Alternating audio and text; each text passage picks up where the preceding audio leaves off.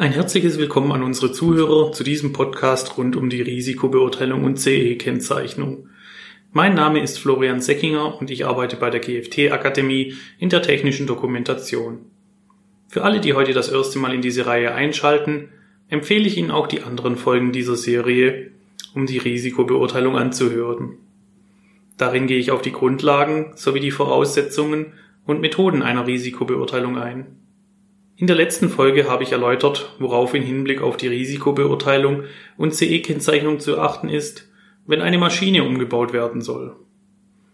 Den Zuhörern dieser letzten Folge habe ich die Möglichkeit angeboten, mir ein Wunschthema für diese Folge zu schicken. Viele der Anfragen drehten sich um die Konformitätserklärung und die CE-Kennzeichnung von Produkten. Daher gehe ich in dieser Folge tiefer auf dieses Thema ein und widme mich der Bedeutung der CE-Kennzeichnung im europäischen Warenverkehr. Die CE-Kennzeichnung ist eine Voraussetzung für das erstmalige Inverkehrbringen von vielen Produkten in den europäischen Wirtschaftsraum. Die CE-Kennzeichnung ist dabei keine freiwillige Kennzeichnung. Wenn das Produkt unter einer der europäischen Richtlinien fällt, welche eine CE-Kennzeichnung fordert, muss diese auch angebracht werden. Das Zeichen besagt, dass alle für das Produkt in Frage kommenden Richtlinien bei der Herstellung berücksichtigt wurden. Der Hersteller bringt das CE-Zeichen gut sichtbar und lesbar sowie dauerhaft an einer Stelle des Produktes an. Die Anbringung auf einem Typenschild am Produkt ist ebenfalls möglich. Ist die Anbringung am Produkt selbst nicht möglich, beispielsweise wegen dessen Größe, kann das CE-Zeichen auch auf der Verpackung oder den Begleitunterlagen angebracht werden. Das Aussehen des CE-Zeichen ist immer gleich. Auch bei Verkleinerung oder Vergrößerung des Zeichens müssen dessen Proportionen eingehalten werden. Aufgepasst! Es gibt ein falsches CE-Zeichen mit einem langen E-Strich in der Mitte des Buchstabes. Dieses Zeichen steht für Chinese Exports und besagt nur, wo dieses falsch gekennzeichnete Produkt herkommt.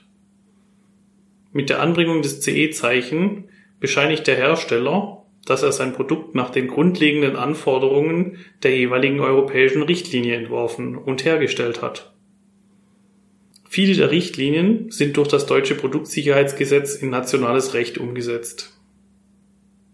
Dies verpflichtet Hersteller, Importeure und Händler dazu, nur sichere Produkte auf den deutschen Markt zu bringen ein sicheres Produkt erkennt man an dem CE-Kennzeichen, welcher als eine Art Reisepass im europäischen Binnenmarkt dient. Kommen wir zu der Frage, welche EU-Richtlinien eigentlich eine CE-Kennzeichnung vorsieht. Neben der bekannten Maschinenrichtlinie gibt es noch einige weitere europäische Richtlinien, die eine CE-Kennzeichnung fordern. Um nur ein paar Beispiele zu nennen, sind das unter anderem die EMV-Richtlinie über elektromagnetische Verträglichkeit, die Richtlinie für elektrische Betriebsmittel zur Verwendung innerhalb bestimmter Spannungsgrenzen oder auch als Niederspannungsrichtlinie bekannt, Richtlinien über Medizinprodukte, Richtlinie zur Sicherheit von Spielzeug, Richtlinie über einfache Druckbehälter, die Verordnung über persönliche Schutzausrüstungen. Es gibt noch weitere Richtlinien, die eine CE-Kennzeichnung für bestimmte Produkte verordnen. Wir haben ebenfalls eine Frage zu den Inhalten der Konformitätserklärung bekommen. Darin wollte der Zuhörer wissen, welche Informationen in der Konformitätserklärung stehen müssen. Die Inhalte, die in eine Konformitätserklärung gehören, hängen dabei stark von der für das Produkt zutreffende Richtlinie ab.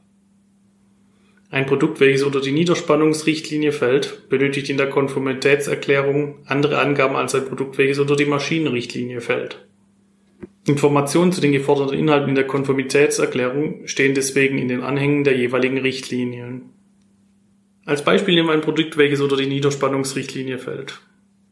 Dies benötigt von den Inhalten für die Konformitätserklärung neben den Angaben zum Produkt und Hersteller auch Zusatzangaben wie Name und Funktion desjenigen, der die Konformitätserklärung unterschreibt.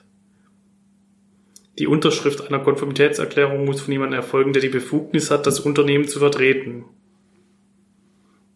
In Hinsicht auf die Unterschrift unter der Konformitätserklärung ist noch zu sagen, dass eine handschriftlich unterschriebene Erklärung zu den zwingenden Bestandteilen der Konformitätserklärung gehört. Ein Zusatz wie dieses Schreiben ist maschinell erstellt und daher ohne Unterschrift gültig, entspricht nicht den Anforderungen einer Konformitätserklärung. Es genügt allerdings, die eingescannte Unterschrift unter die Erklärung zu setzen. Ebenfalls zu den Angaben gehören auch Informationen zu den einschlägig harmonisierten Normen oder die Angabe der technischen Spezifikationen in Bezug auf die Konformitätserklärung. Eine Bezeichnung des elektrischen Betriebsmittels gehört ebenfalls zu den Angaben der Konformitätserklärung zum Zwecke der Rückverfolgbarkeit.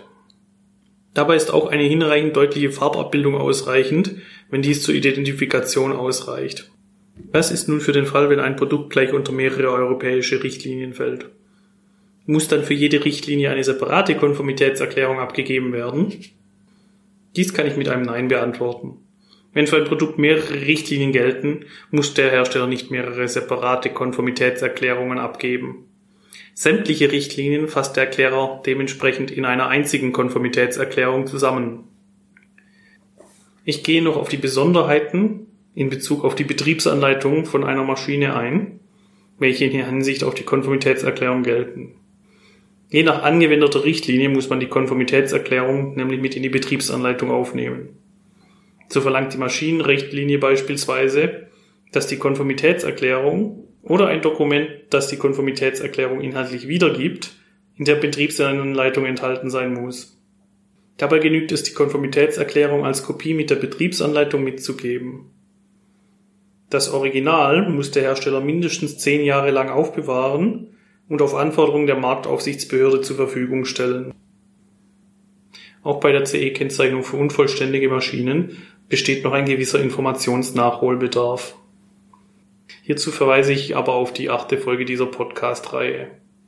In dieser Folge widme ich mich mehr den unvollständigen Maschinen und erläutere ebenfalls, dass eine unvollständige Maschine, die nicht selbstständig funktionsfähig ist, keine CE-Kennzeichnung benötigt, sondern eine Einbauerklärung.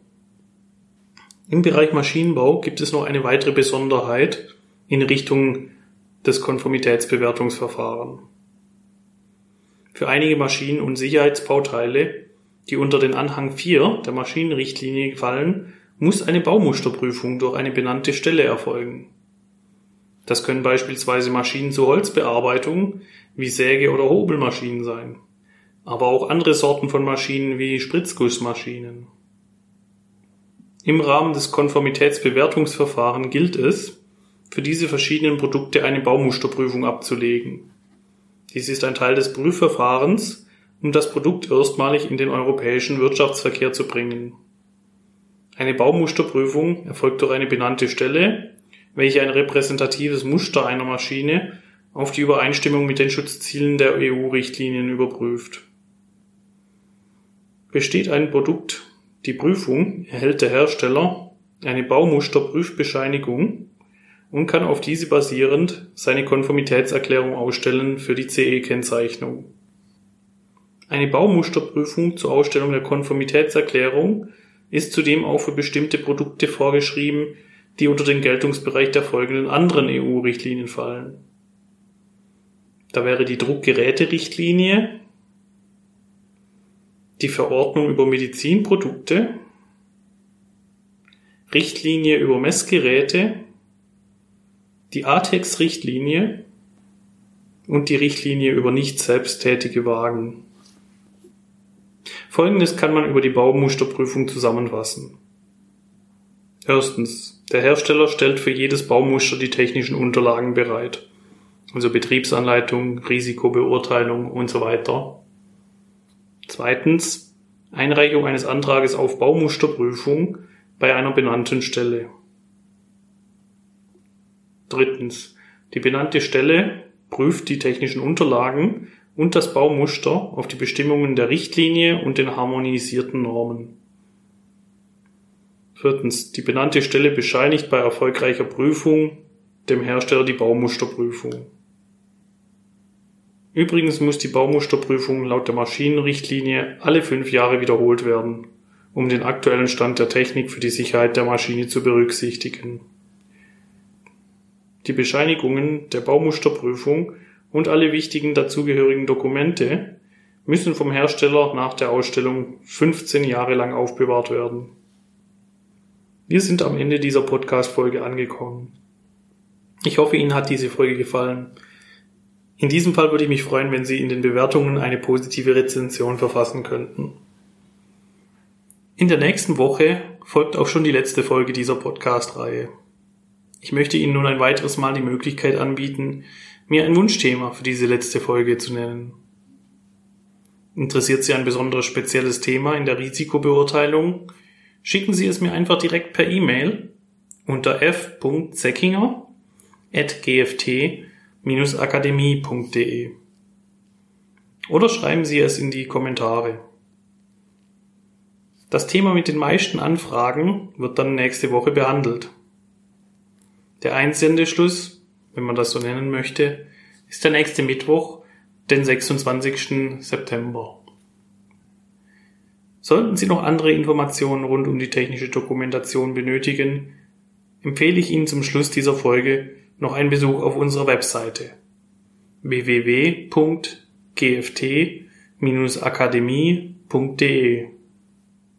Dort haben wir viele FAQs zum Thema Risikobeurteilung, technische Dokumentation und Betriebsanleitung gesammelt. Außerdem könnt ihr Checklisten und Musteranleitungen kostenfrei herunterladen. Ich bedanke mich bei Ihnen für das Zuhören bei diesem Podcast zur Risikobeurteilung und wünsche Ihnen bis zum nächsten Mal alles Gute. Ich freue mich, wenn Sie dann auch wieder einschalten. Ich wünsche Ihnen bis dahin eine gute Zeit. Auf ein baldiges Wiederhören.